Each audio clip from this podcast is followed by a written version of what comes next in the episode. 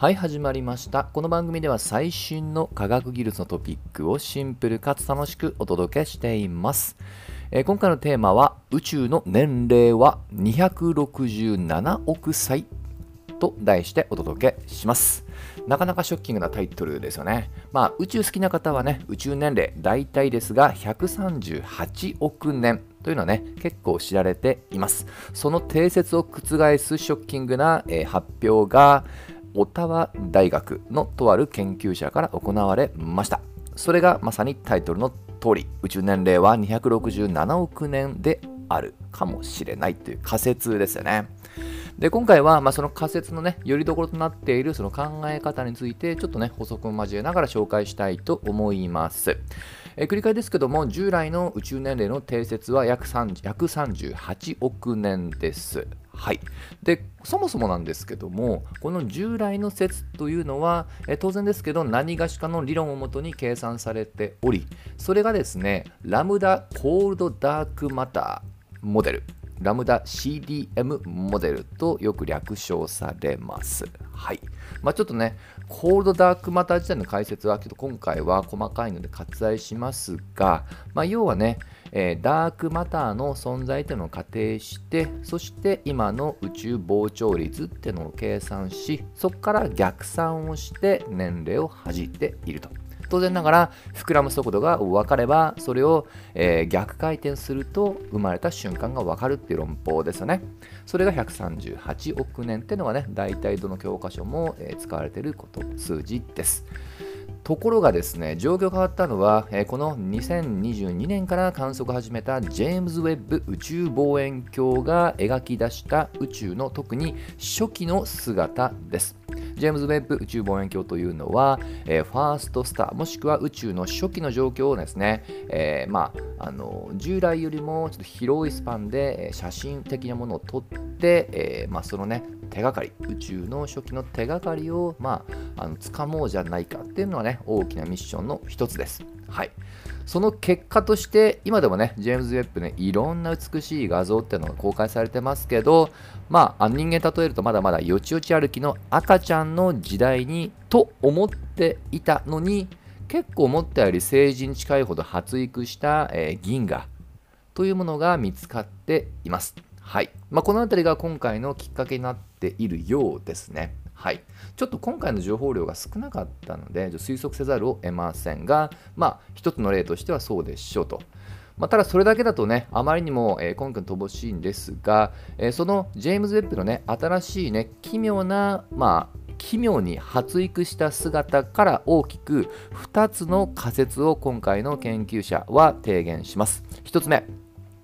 光。光が長い距離を進むと、エネルギーを失うことによって赤方変異が発生する。後で補足します。2つ目、粒子間の相互作用を定める物理定数が時間とともに変化する。はい、これ、いずれもね、もし仮に事実だとすると物理法則を大きく揺るがえすほどのインパクトのある話です。で先に2つ目なんですが実はこれは、えー今から100年以上近く前100年近く前に、えーディラックというね天才で名高い物理学者が同じ仮説を唱えています。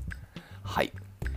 まあ、ディラックは当時はもう天才と言われてはいた一方であまりにもこの説というものが、ま、あの過激すぎて、まあ、もっと言うとやはり科学なのでやっぱ検証されないとねもうあの意見になってしまうので残念ながらそれは発展的には広がらなかった。ただし同じようなことを当時言っています。はい。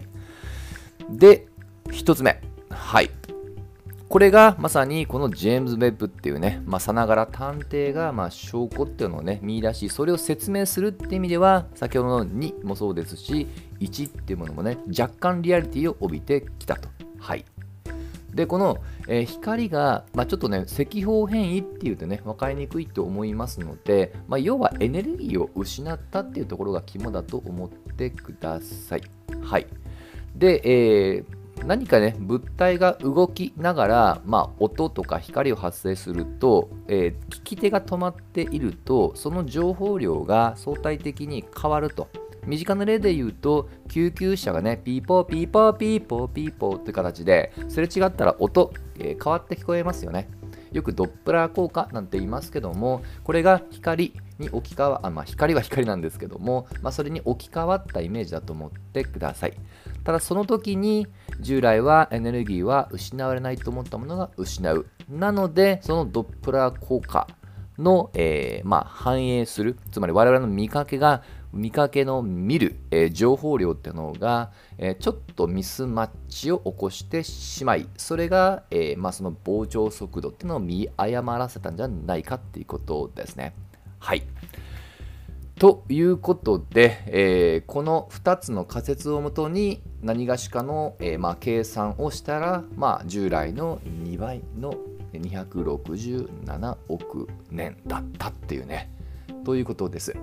でさっきね2つ目はディラクっていう方が過去唱えたと言いましたが実はこの1番目も同じくらい古く100年近く前にとある科学者が同じ説を唱えています、えー、フリッツ・ツビッキーという物理学者です。はい。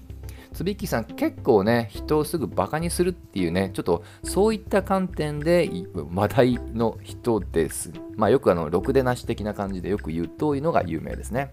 でこの方がなんと今から100年近く前に実はもう当時、えー、ハッブルさんがもう膨張してるっていう事実は観測で分かってましたがもうその膨張度合いを探索するとなんと遠くの銀河ほどその離れる速度ってものが速くなっていてでそれをねちょっとあの間はしょりますけど結論としては今観測で見えていない謎の物質を仮定する。そうすることによってそれが説明できる。当時はその言葉なかったですけどかつこの方ちょっとねやっぱり癖があってあまりままともに取り合われなかったんですけどそれが20世紀後半に別の方の新し同じような説でそれをダークマタ暗黒物質と名付けて今に至ると。はい。